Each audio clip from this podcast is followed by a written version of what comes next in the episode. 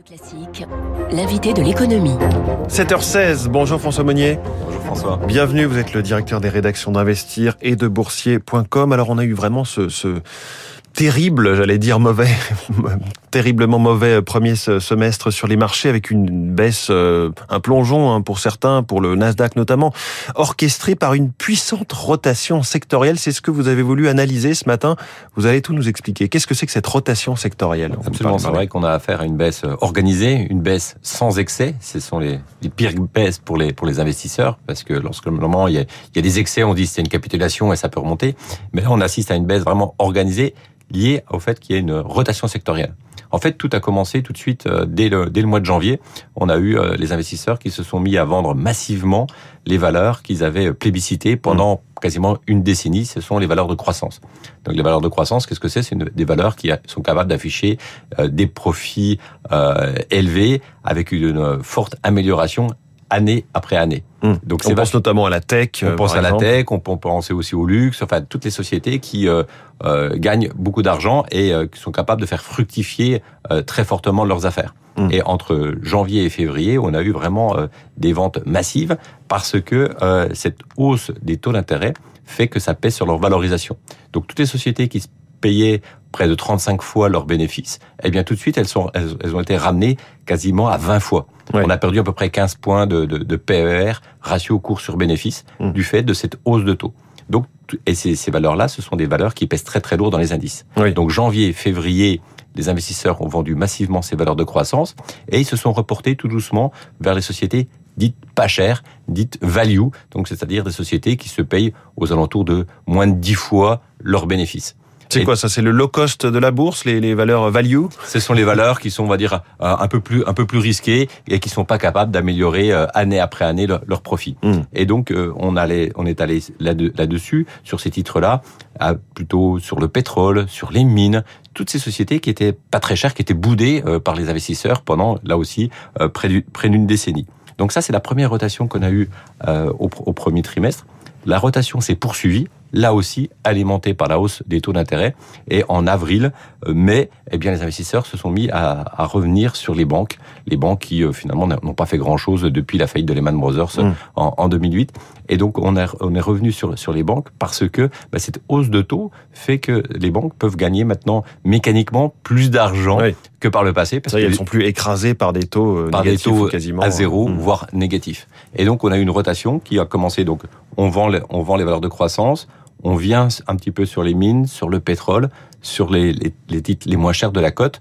On va après sur, sur les financières. Et cette rotation, elle, elle s'est poursuivie en juin, parce qu'en juin, la thématique, c'était plus euh, les taux d'intérêt, c'était le risque de récession. Oui. On a de plus en plus d'investisseurs qui se disent finalement, pour arrêter l'inflation, il faut une bonne et vraie récession courte, contrôlable, mais euh, néanmoins... On peut comparer ça d'ailleurs à l'expression euh, évidemment malheureuse, mais il une bonne guerre, il nous faudrait une bonne guerre. Là, c'est quasiment ça appliqué au marché financier. Il nous faudrait une bonne récession. Exactement. Donc, ça, on prouve à quel point l'heure est grave. Mm. Et donc, finalement, bah, cette, euh, cette, cette récession qui se dessine, qui arrive d'abord aux États-Unis, après on va voir si, si elle va pouvoir s'étendre sur l'ensemble du monde, eh bien, euh, ça a conduit à vendre les valeurs les plus cycliques. Donc la, la thématique value, mais c'est fissuré. C'est parce que dans les values, on, avait, on avait beaucoup de cycliques, mais comme les cycliques sont vous, très dépendants. Vous pensez à quel type de, de secteur ou de, ou de valeur? Eh ben, les, les, les, cycliques, par exemple, ça peut être de, de, de l'ArcelorMittal, ça peut être du, du Stellantis, donc dans l'automobile, dans les, euh, les produits de base, mmh. la construction. Les valeurs de construction ont été fortement chahutées au cours de, du mois de, de juin parce que bien sûr euh, hausse de taux plus récession fait que ben, il ouais. y a beaucoup de travaux qui vont qui devraient sans parler des tensions sur les matières premières. Absolument. Mmh. qui écrasent leur marge et donc on a on a vendu massivement euh, les valeurs euh, liées à, à l'économie. Et puis là on voit se dessiner une nouvelle époque une nouvelle euh, rotation sectorielle.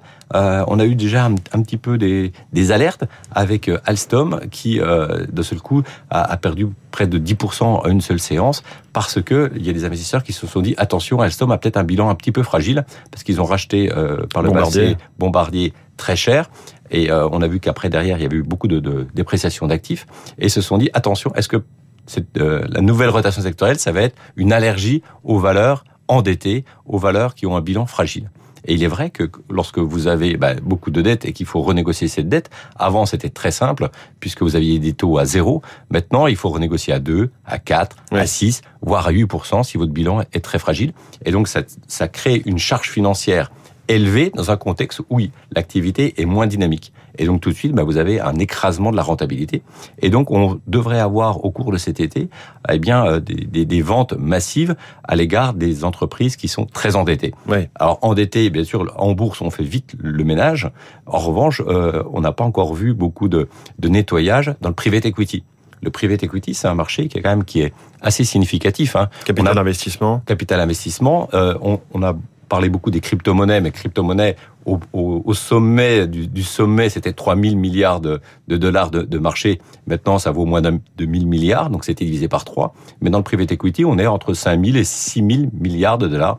Alors le private equity, qu'est-ce que c'est? Ben, Ce sont des sociétés qui sont pas cotées, qui sont achetées par les sociétés d'investissement, qui euh, les gardent à peu près 5-6 ans, et puis après qu'ils les revendent parce qu'ils ont créé de la valeur. Mmh le système était, c'est un très beau système qui a créé beaucoup de valeur parce que c'était assez facile d'acheter une société lorsque vous empruntiez à zéro, voire avec des taux négatifs, et puis après que vous la revendiez. Là, ce qui va être très compliqué, c'est celui qui va vendre euh, aujourd'hui cette activité parce qu'il l'a il l'a acheté avec des taux à zéro. Il va le revendre à un confrère mmh. qui, lui, va devoir emprunter à 2, 4 ou 8%. Et donc les choses se grippent un petit peu en fait. Les choses vont se gripper mmh. et là vous avez mécaniquement une destruction de valeur puisque bah, il, y a, il, y a, il faut intégrer maintenant le coût euh, du financement.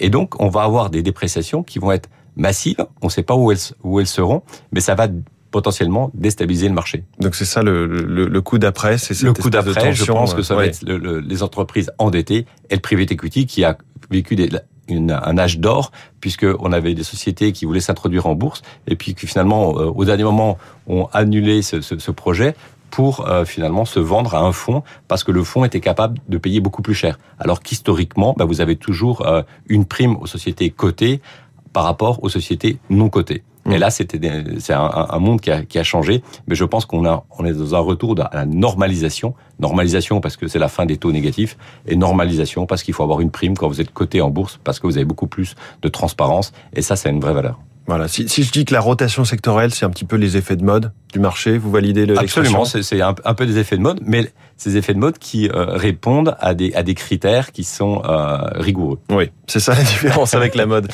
Merci beaucoup François Monnier, patron euh, d'investir et de boursier.com. Merci et excellente semaine à vous. Il est 7h24, l'info politique dans un instant avec le remaniement.